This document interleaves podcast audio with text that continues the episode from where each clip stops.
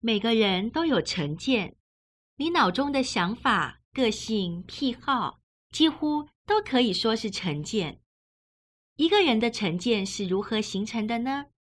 心理学家林木敏昭在他的著作《拒绝被支配的勇气：获得自由、重写人生脚本的心理学》书中指出，有四个外在因素会让你形成成见。第一个因素是家庭，我们会在家庭中学会沟通方式、社会规范和礼仪。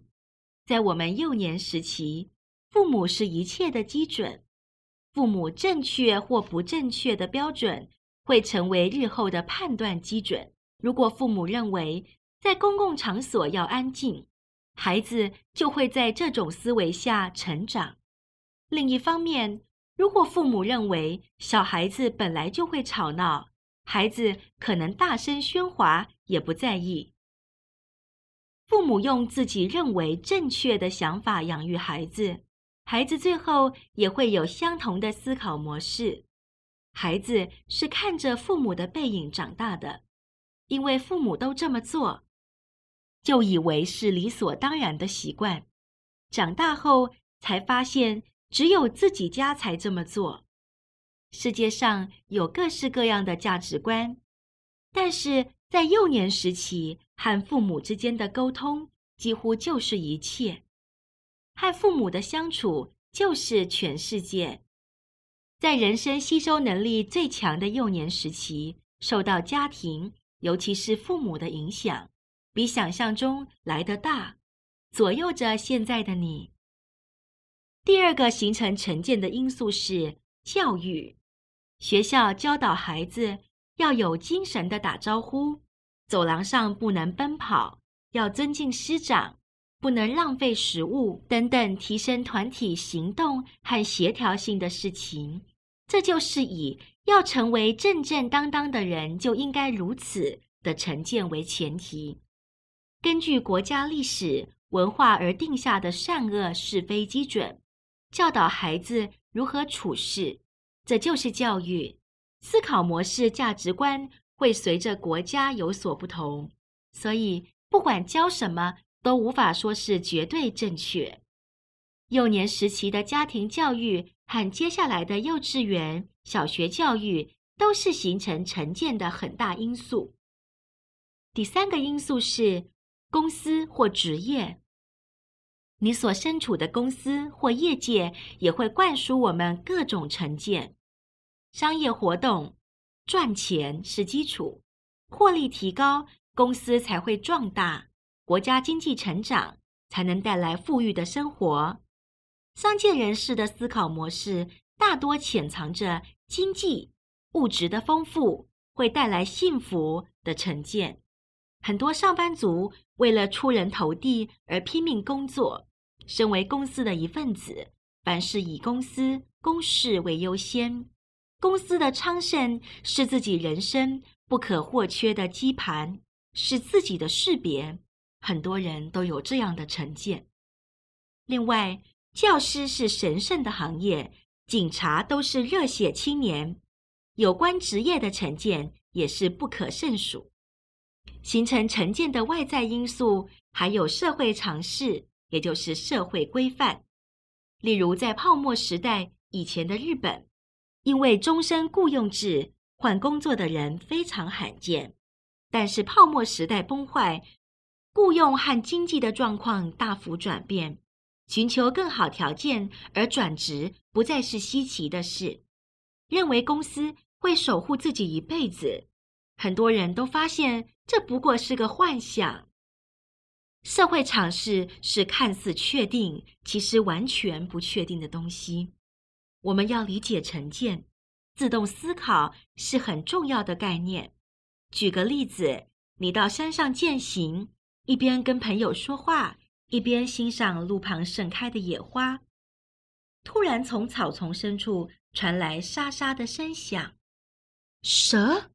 难不成是熊？一般来说，遇到这种场面，都会感受到危机，然后飞也似的往后跑。应该很少人认为草丛里会跳出一只可爱的兔子吧？这在心理学上称为自动思考。我们会自动的越过根据和理由，直接就跳到结论。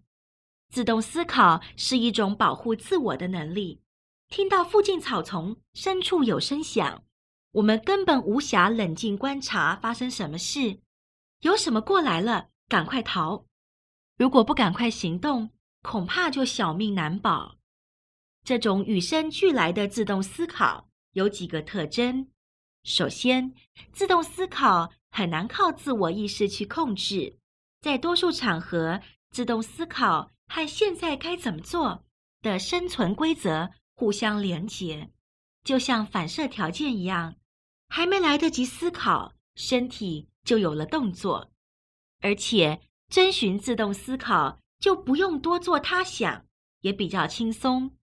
自动思考大多是在无意识下进行，即使你觉得蛇其实不可怕，但还是无法挥去恐惧。自动思考的另一个特征是，从发生的状况和联想到的事情都是因人而异，各种刺激都会引发自动思考，不光是语言。风景、声音、气味、味道等等，都会引发自动思考。在海边长大的人，看到海岸的景色，可能会想起故乡或孩提时光；听到以前流行的老歌，当时的记忆就历历在目。自动思考是人类在进化的过程中养成的能力，但是如果负面的自动思考被滥用，总是没来由的感到不安，或是不自觉的焦虑、生气，就会是麻烦的问题。在聊天软体上看到朋友没有马上回应，就有被忽视、被讨厌的负面想象，这就是被负面的自动思考所操纵。简讯看不到彼此的脸，光靠文字无法传达真正的想法，很容易产生误解。